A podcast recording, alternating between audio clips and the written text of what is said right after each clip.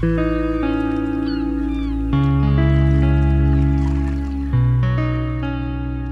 accompagner notre playlist World Music Oasis Jazz, D'Angelo nous conte les histoires des musiques du monde, du chant, du souffle et du voyage. C'est dans World Sound Story.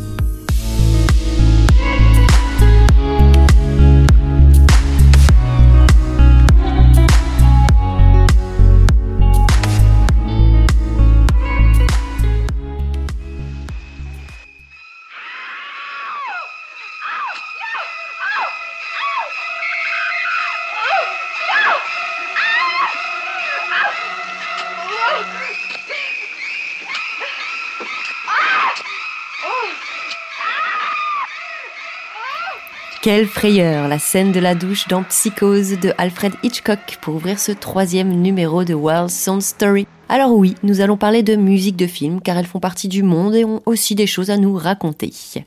Bernard Herrmann, c'est un compositeur et chef d'orchestre américain dont le nom est intimement lié à celui de Alfred Hitchcock, ayant collaboré sur plus de sept films.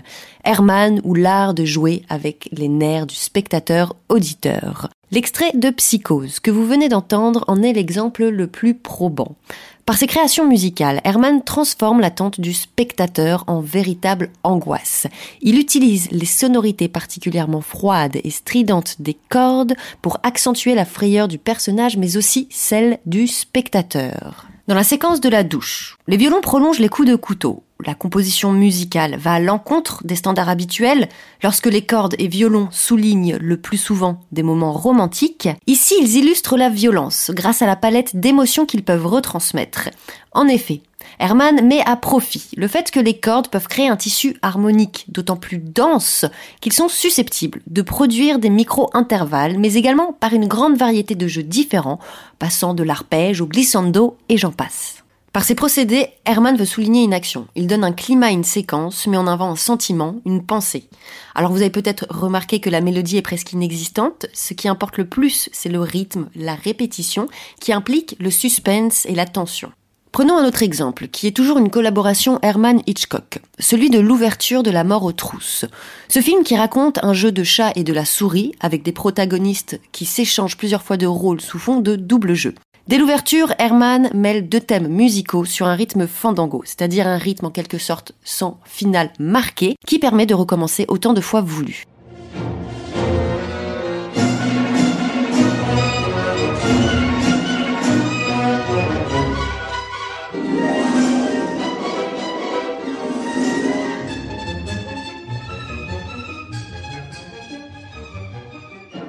Il est clair que la musique procure un sentiment de course infinie.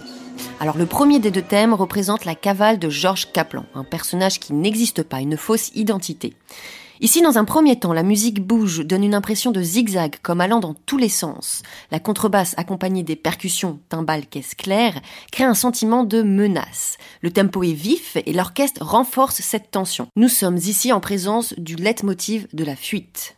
Et il y a le second thème, celui de Roger Turnhill, lui qui existe réellement, c'est la réelle identité. Le motif est plus léger, au caractère dansant, contenant une certaine dose d'humour. Et ce thème apparaît souvent après une réflexion ou une situation comique.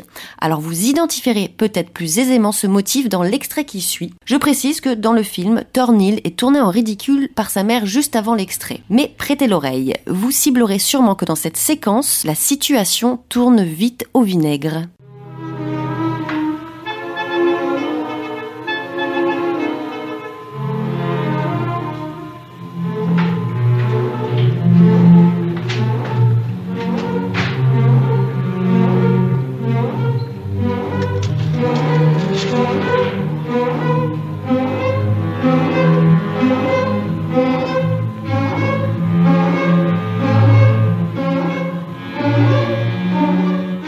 Vous essayez réellement de tuer mon grand garçon? Le thème de Turnhill se fait entendre ici pour souligner le ridicule de la situation. Vous avez sûrement reconnu le passage lorsque le thème en question se transforme en musique de suspense, qui indique au spectateur qu'un événement grave va bientôt arriver. La musique va crescendo, dans un registre de plus en plus aigu, et s'arrête brusquement lorsque Madame Turnhill, confrontée aux espions à la poursuite de son fils, s'adresse à eux en leur disant Alors, messieurs, vous essayez réellement de tuer mon grand garçon. À la suite, éclat de rire général et c'est la fin du suspense.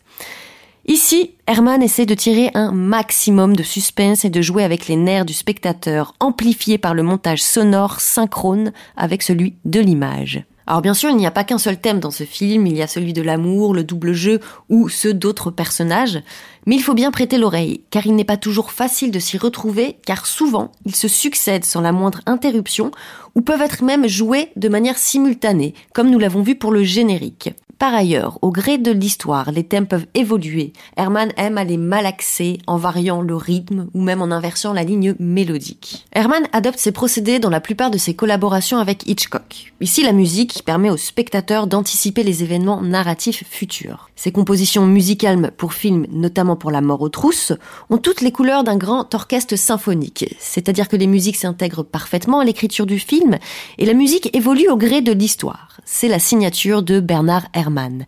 Il y mêle humour, suspense, tension, amour. Il semble qu'il ne cherche pas à composer une mélodie, mais à créer une atmosphère. Et au-delà de son apport esthétique, la musique devient utile et participe au récit. Mais toutes les musiques de bande son originales pour film ne répondent pas à ce schéma. Certaines musiques et thèmes restent indissociables de l'image du film dont ils sont issus, devenant de véritables succès. On peut notamment citer les temps modernes, Il était une fois dans l'Ouest, Star Wars, Indiana Jones et j'en passe. Mais il se peut également que l'image soit guidée par le son, notamment dans le film India Song de Marguerite Duras, ou encore sans aucune note de musique comme Les oiseaux de Hitchcock. Alors ouvrez grand vos oreilles, la prochaine fois que vous regardez un film, la musique peut avoir des choses à vous révéler.